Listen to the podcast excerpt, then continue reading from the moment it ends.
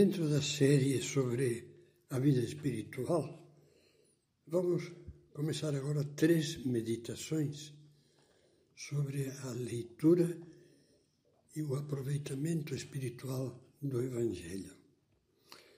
Em nome do Pai, do Filho e do Espírito Santo. Amém.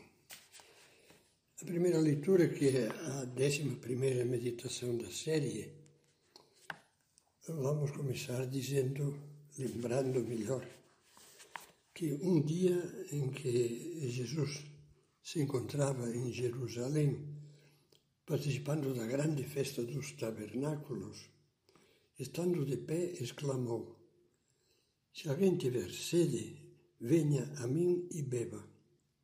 Quem crê em mim, do seu interior jorrarão rios de água viva.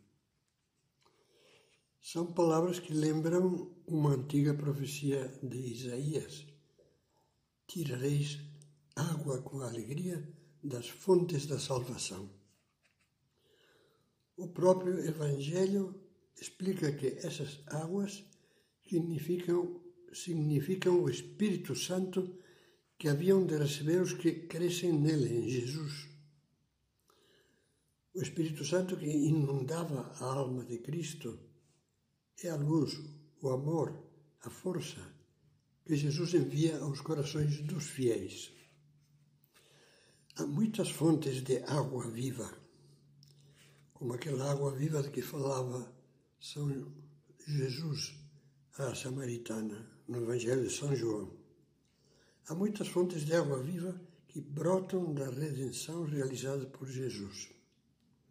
Os sete sacramentos, a oração cristã que Jesus nos ensinou, união com Deus, com Deus pelos atos de amor, de caridade. Hoje, na nossa reflexão, vamos olhar apenas para uma delas, a que a tradição cristã chama Lexio Divina, a leitura meditada da Bíblia e, concretamente, a meditação do Santo Evangelho, cume e plenitude de toda a palavra de Deus. Você conhece bem o rio de águas vivas que é o Evangelho? Um único rio formado por quatro fontes. Os evangelhos escritos por São Mateus, São Marcos, São Lucas e São João. Você pode encontrá-los facilmente em qualquer boa edição da Bíblia completa ou do Novo Testamento, que é a parte cristã da Bíblia. E que águas vivas encontramos nos Evangelhos? Eles narram de modo simples e tocante a vida de Jesus, o Filho de Deus feito homem, e nos transmitem a riqueza inesgotável dos seus exemplos e das suas palavras, dos seus ensinamentos.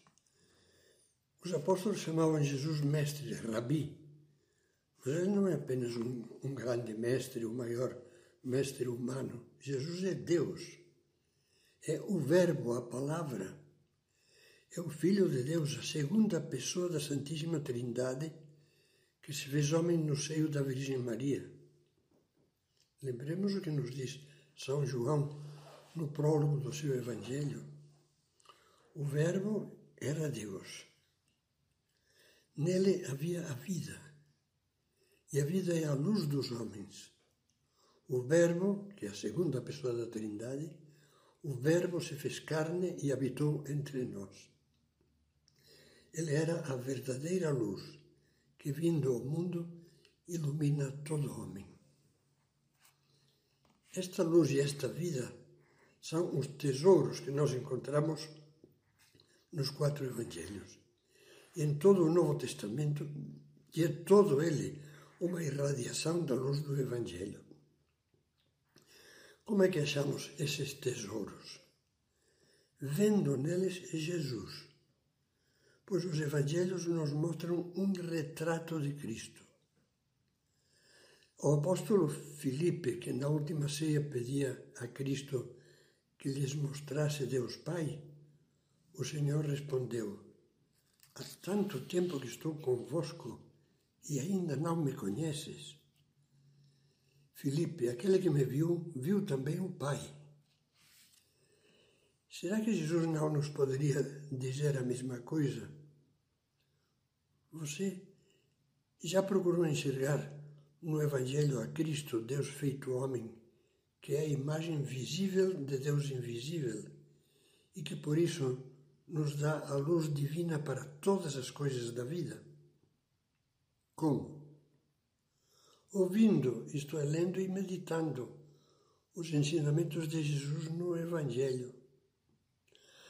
Ao ler o Evangelho, escutamos o próprio Cristo, palavras que, saindo dos seus lábios, ele dirige pessoalmente a cada um de nós. Jesus dizia: As minhas palavras são vida. Se as ouvirmos, se as acolhermos, a nossa vida mudará. Num momento de crise em que muitos abandonaram Cristo, Jesus perguntou aos apóstolos: Vocês também querem ir embora? Pedro tomou a palavra e disse o que o nosso coração deveria estar dizendo continuamente a Jesus: Senhor, a quem iríamos nós? Só tu tens palavras de vida eterna.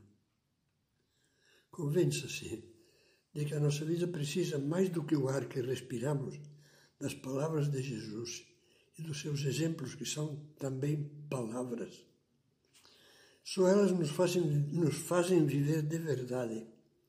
Só elas nos ajudam a transmitir, transformar, perdão, em vida autêntica, eterna, cada instante da nossa existência. Se, tiver, se tivermos dúvidas sobre o que fazer, sobre a solução a adotar na vida, Jesus nos dirá: Eu sou o caminho.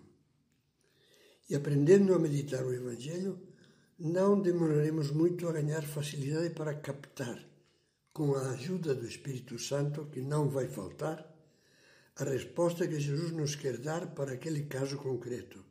Siga este caminho. Faça isso e não aquilo. Se duvidarmos sobre a verdade neste mundo de ideias confusas e interpretações conflitantes, Jesus nos dirá: Eu sou a verdade. E ao meditarmos sobre o Evangelho, fará brilhar na nossa alma a luz nítida da verdade que ele transmitiu à sua Igreja e que, através dela, faz brilhar sobre cada um de nós. Se sentirmos a vida vazia, se perdermos o sentido da nossa existência, se acharmos que tudo nos desencanta, tudo se desgasta, tudo murcha, Jesus nos dirá: Eu sou a vida.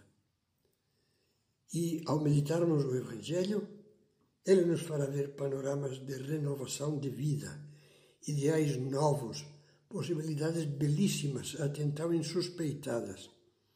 E saborearemos a promessa de Jesus. Eu vim para que tenham vida e a tenham em abundância. Terminemos aqui esta meditação, que é uma primeira reflexão sobre como meditar o Evangelho.